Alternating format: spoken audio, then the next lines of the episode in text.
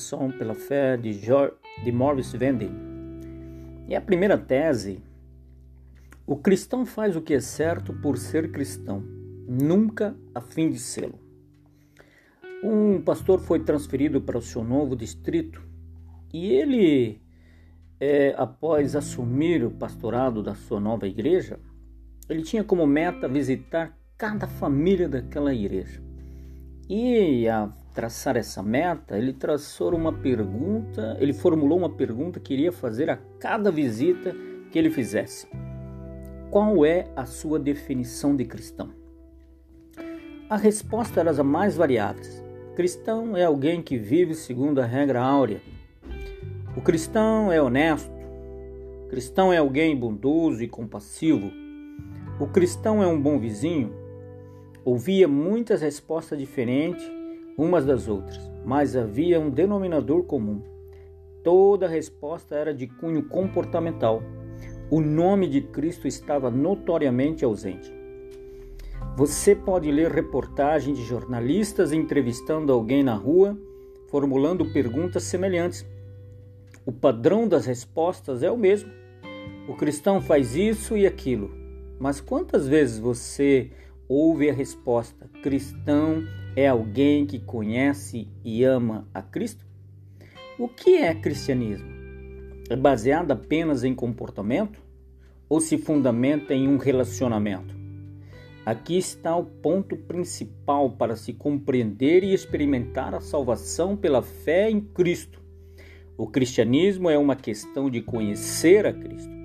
E o comportamento que distingue o cristão do não cristão é resultado do relacionamento de fé com Jesus, jamais a causa. Permita-me reformular essa tese um pouquinho mais. A macieira produz maçã por ser uma macieira, nunca a fim de ser uma. Jesus fez a mesma comparação. Assim, toda árvore boa produz bons frutos, porém a árvore má produz maus frutos. Não pode a árvore boa produzir frutos maus, nem a árvore má produzir bons frutos. Mateus 7, 17 e 18.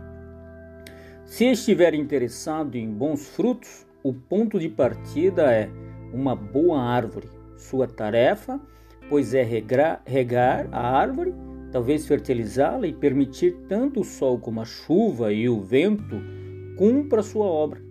Não há necessidade de fazer esforço para que produza frutos. Se tiver uma boa árvore, uma árvore saudável, os frutos virão naturalmente. Assim se dá na vida cristã.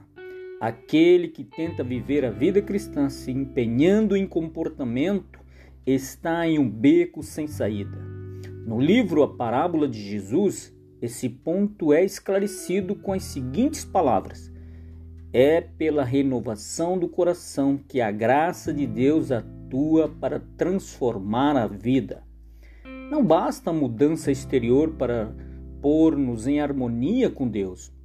Muitos procuram se reformar corrigindo este ou aquele mau hábito e esperam desse modo se tornar cristãos, mas estão principiando num lugar errado.